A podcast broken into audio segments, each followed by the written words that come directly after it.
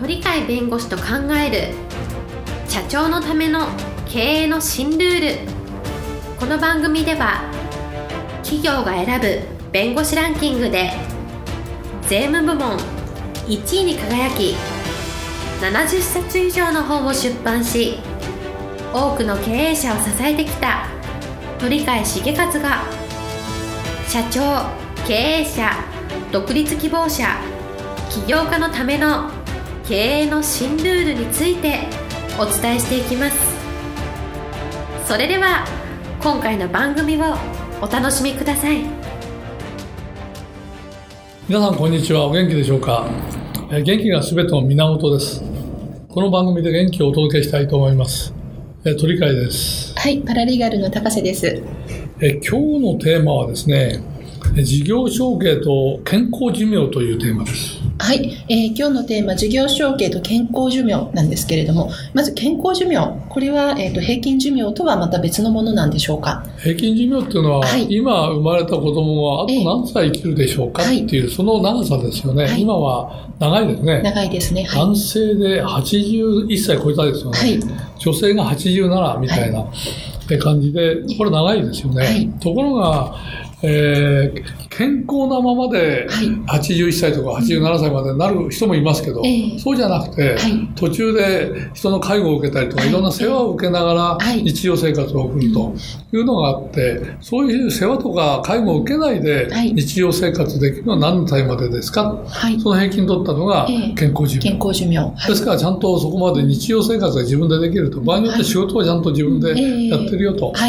というようなところを中心にして考えるのが健康寿命。はい、意外と、だから、あの、健康寿命と平均寿命、差がそんなにないんですよ。10年ぐらい。それでもまだある方だな。そうですね。男性で9年ぐらいかな。はい。女性で13年ぐらいですね。そうですね。健康寿命、男性が72.1歳、はい、女性が74.8歳ですね。はい、男性で特にこれは経営者向けのおしゃべりしてるんで、えーはい、経営者とすると65とか70とか、えー、そういったたくさんいて、そうですね、えー、政府がそれ心配してて、まだ事業承継行われてないと。はい、行われてなくて事業承継ないままその方が亡くなるとかね、はい、いう形になった場合に、中小企業が一番労働人口を支えてるんですね。そうですね。そこが崩壊すると日本の将来が危ういぞと。はい、早く事業承継をしてほしいと。はい、いうんで、やっぱり今後の健康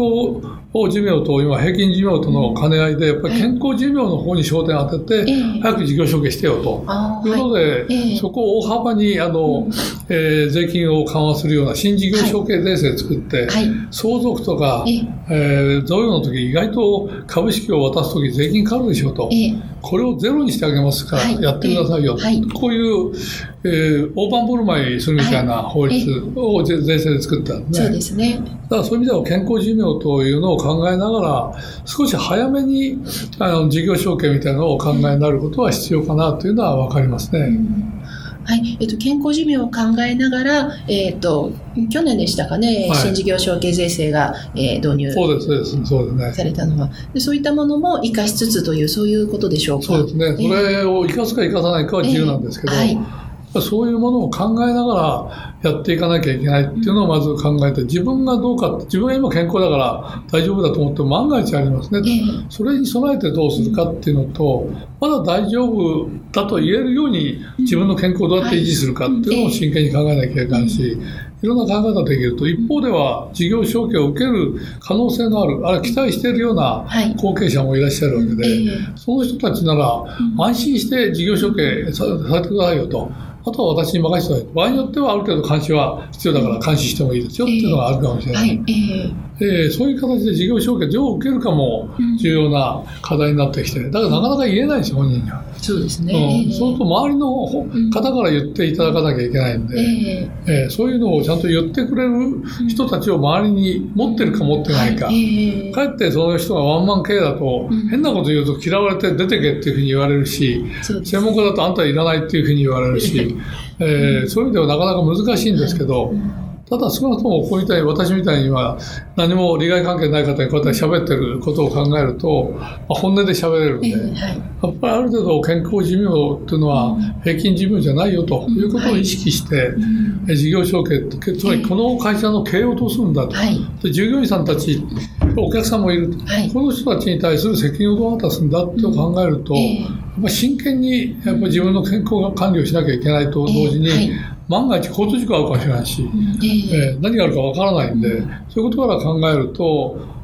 万が一に備えるような備えも少し考えておく必要があるのではないかというふうに思いますね。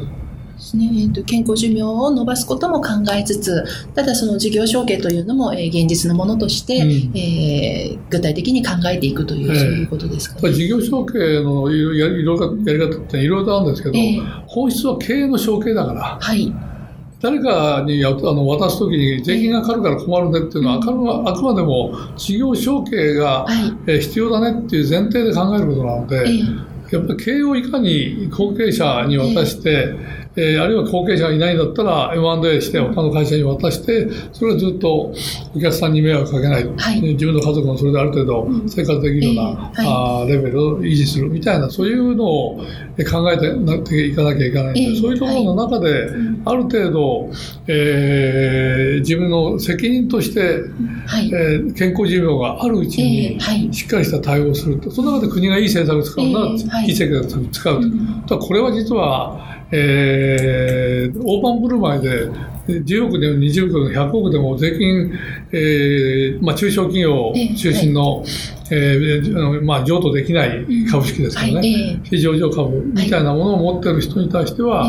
えー、非常に事業承継しやすいような環境を作ったのは事実。ところが、大盤振る舞いしてる反面で、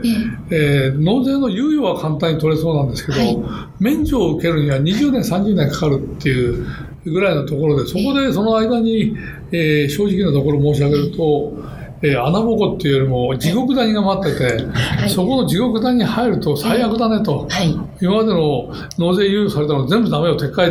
全部払え、税金払えみたいな形になりがちになるので、はい、そこのリスクはちゃんと考えながら、事業承継のを考えて、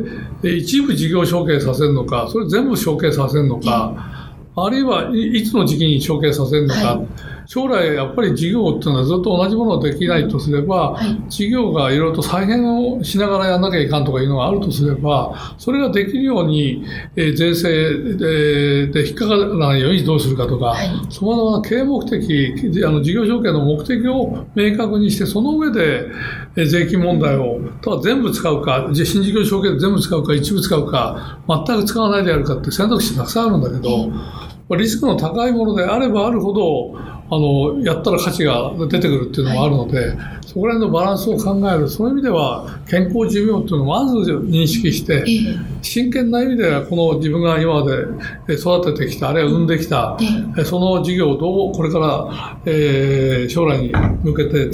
えー、成長させていくのか、存続させていくのかっていうのを真剣に考える。その中で事業承継税制を選択肢の一つとして位置づけるという、はい、それが必要かなという感じがしますね。すね。目的、目的あり、経営の承継という目的があっての、ええ。ー、事業承継という、そういう。新事業承継税制というと税金安くなりますよっていう。はい。それいくら安くなりますか、はい、どうやってやるんですか？ってそちらになっちゃうんだけど、えー、そうですね、そこをやると失敗がおそらくさっき言った地獄谷にはまっちゃうっていうのは我々の経験則なので、はい。したがって地獄谷は地獄谷として、リスクが分かれば、リスクが分かればリスクが避けられるんで、はい。えー、そういうことから考えると、リスクを明確にした上で、事業承継はどこまで使うか、はい、それともやっぱり使わないでこちらの方がうちは適切だねっていうのはそれでも構わないんで、はい、あくまでも、えー、事業の継続、経営の承継というものを社会的責任と考えながら、あるいは一族に対する、子供たちに対する責任と考えながら、自分の寿命をちゃんと健康でいられることを考えた上で、はい、えー、いろんな措置を取った方がいいのかなと。うん。そういう意味では、あの、税金が安くなったからっていうので、えー、えー、踊り上がってそれにすぐあの飛びつくようなことはしないで、はい、そうですね、ある程度期間がありますから、じっくりお考えになって、えー、全体的なバランスの中で最終的に判断されるのがいいのであって、その中核が健康寿命っていうのは忘れないでほしいんですね、と。だからそんなにめちゃくちゃ時間かけてやるものでもないし、えー、その代わりあの、えー、少し時間かけたいんであれば健康寿命っていうものをちゃんと伸ばすような形でしっかり健康維持できるようにする環境を自分で作っていくと、はい、いうことが必要かなと思うんですけど。はい。えっ、ー、と、経営者の方には、えっ、ー、と、健康寿命というのも考えながら、えー、経営の承継である事業承継、そしてあと新事業承継税制の、えー、活用法ですね。活用法。これも少し考えたら方がいいでしょうね。そうですね。リスクは、えっ、ー、と、じあの、明らかに、こう、自覚すべきです、ね。大体ね、リスクの高いところに宝がたくさんあるんですよ。えー、そうですね。リスノーリスクのところに宝ないですから。は いえーえー、だからその意味では、えー、あの研究する必要があるのでそうですね、えー、それを教えてくれない人がいるとしたら、えー、ちょっとまずいですよと、うん、そうですね、ことは言えますね。リスクを知らずに突っ込むのは一番怖いですね。経営者が考えるのはまず経営が先なんで。えー、はい。経営学の先でやっぱりそこにはお客さんがいて自分たちの子供たちがいてあるいは従業員がいて社会があると、はい、そういう中での経営をどうするかっていうのはやっぱり考えてその上で自分の役割として健康寿命っていうのはやっぱり無視できない要素として考えながらそれをどうするかを設計をしていくと、はい、実施していくと。い。うことが必要じゃないかなと。経営から離れて、えー、事業承継やってほしくないなっていうふうには思いますね。はいえー、今日のテーマ、事業承継と健康寿命でした。ありがとうございました。えー、今日も一日元気に過ごしてください。はい、ありがとうございます。本日の番組はいかがでしたか？この番組は毎週月曜日7時に配信いたします。それでは次回の配信を楽しみにお待ちください。